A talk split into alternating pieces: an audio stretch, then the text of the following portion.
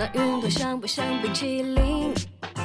夹紧你手指就是夹心饼。大家好，这里是荔枝 FM 四八二五八六，我是广播站站长东东哥。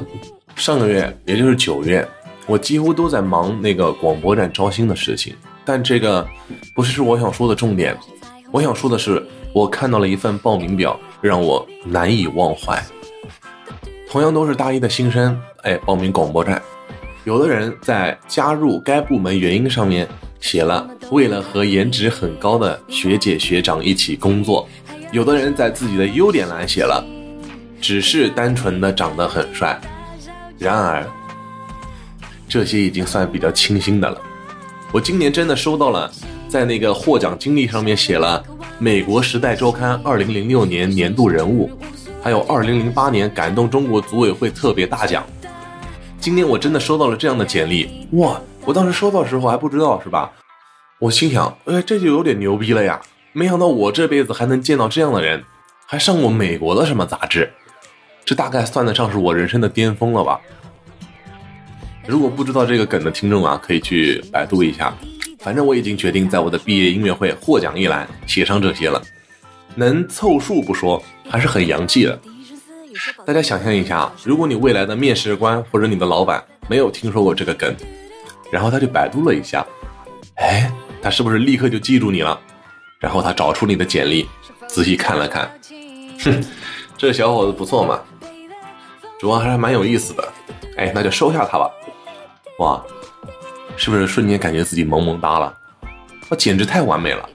东东哥这里呢还有很多能够让 HR 记住你的办法，来来来，留五秒钟给你们点个赞，然后我们再继续说。好，我们来从简历的各个部分依次说起。姓名、性别的也没有什么好说的，对吧？都是废话，也不用我教，我就不说了。来从照片开始说起。其实简历最吸引人注意的地方就是照片了，对吧？因为整个简历就是都是黑白的嘛，只有照片的部分是彩色的，所以任何人看到这张简历的时候，肯定首先会看到那里。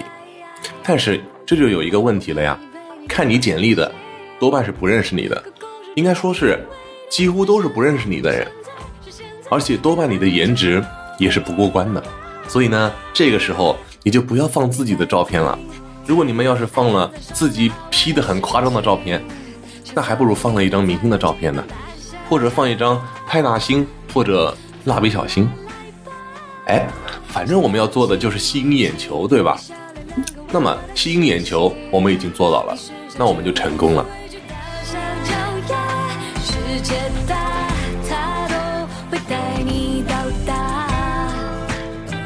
梦想的会带你表达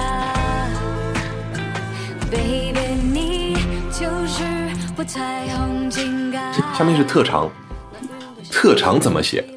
特长，简单的说，就是。牛逼要吹得很夸张，你会不会先放到一边？但是你必须要说的浮夸一点，面试官应该不会让你当场展示的。比如说你写了一个熟练漂移，可以一边漂移一边花式篮球，一边说唱一边街舞，哎，类似这样的，面试官他不可能让你当场展示的，他也不可能有场地给你展示，对不对？所以说怎么写特长呢？哎，我们就知道了。牛逼要吹得很夸张，要把自己吹的文能提笔安天下，武能上马定乾坤。哎，你看，绝对让面试官无言以对。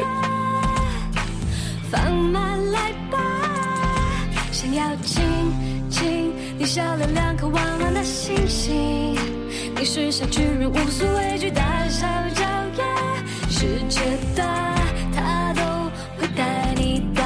下面到了自我评价的环节，自我评价是什么意思？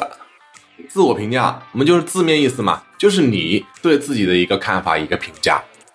那么这就是一个很主观的问题喽，所以无论怎么说都是不会有问题的。但是呢，毕竟我们是一期教程嘛，对吧？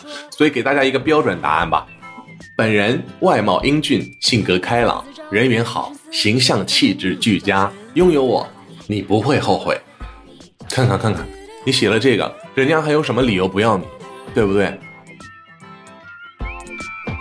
是否就接受邀请？Baby baby，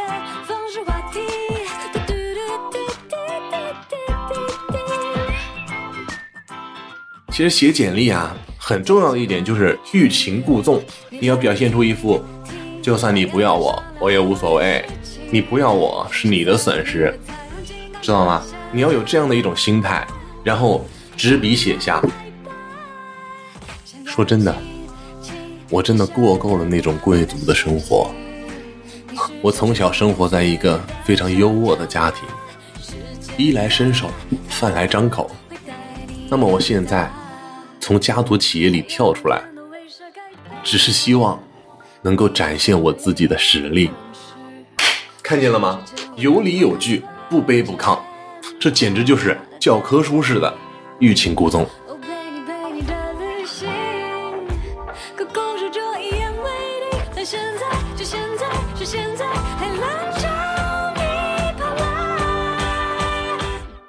相信大家听完这期节目，已经有了非常丰厚的知识储备，尤其是那些和东东哥一样马上即将毕业的大四狗们，老夫聊发狂的这一期节目，绝对是你参加人才招聘会之前一步非常重要的准备工作。但是呢，这只是简历篇，教教大家怎么在写简历的时候略胜一筹。